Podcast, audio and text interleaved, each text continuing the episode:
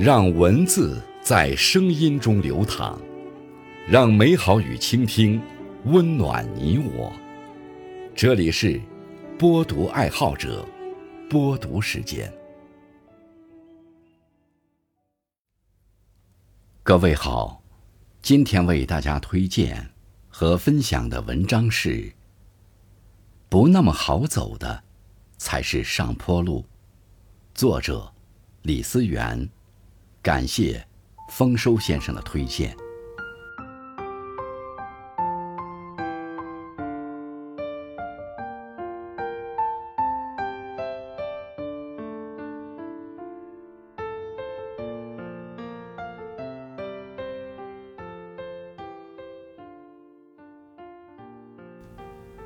前两天，我去上普拉提的课，在近一个小时的锻炼中。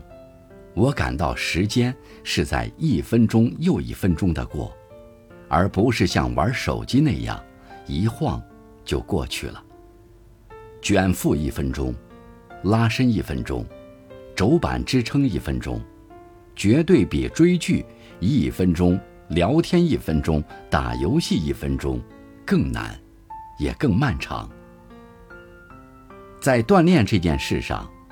有些人之所以无法坚持，恰恰是因为在运动中的每一分钟，你都需要消耗体力和精力，甚至要靠意志力不断去鼓励和鞭策自己。但当一个人在玩手机时，你只需要以你最舒服的姿势，去看你喜欢的节目，做你喜欢的事情，不用费太多力气。就可以消磨和打发时间。其实，许多可以让人变好的事，都需要一个艰难的过程。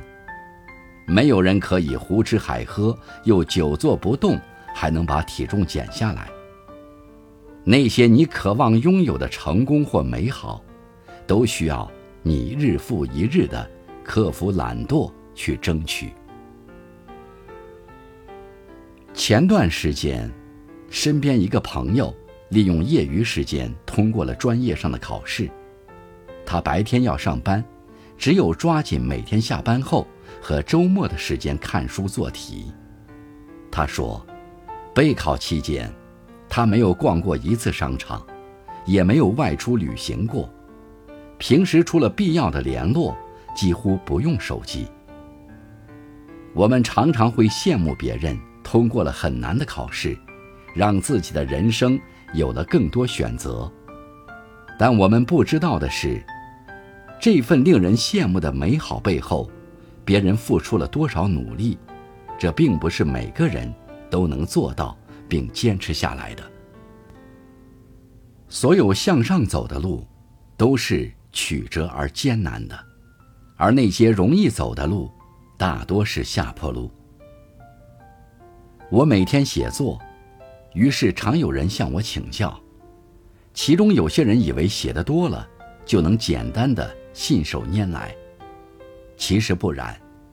如果你有写作经验，就会知道，每一天该花费的心力并不会减少。比如，有时白天的工作已经很繁杂了，下班回到家我也会有倦怠，但依旧会坚持把当天的写作任务完成。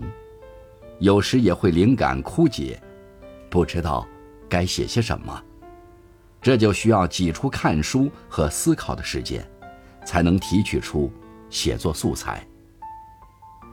写作这件事，只有下笔了才会知道，开始容易，但是要把它坚持下去并做好是非常难的。虽然有一个词叫做“熟能生巧”。但如果一个人想要不断成长和进步，都需要不断去挑战自己，不断离开自己的舒适区。所谓熟和巧的，只能是技能，但你该下的功夫是一分一毫都少不了的。许多时刻，我们都希望既不费力，又不劳心，就能轻轻松松的把自己变成一个更好的人。但人的一生就如爬山，不去挑战自己，就无法看到更好的风景。人生所有往上的路，都与我们本能的懒惰、懈怠和拖延不相容。当你觉得很苦很累时，千万不要泄气，因为你可能正在上坡的路上。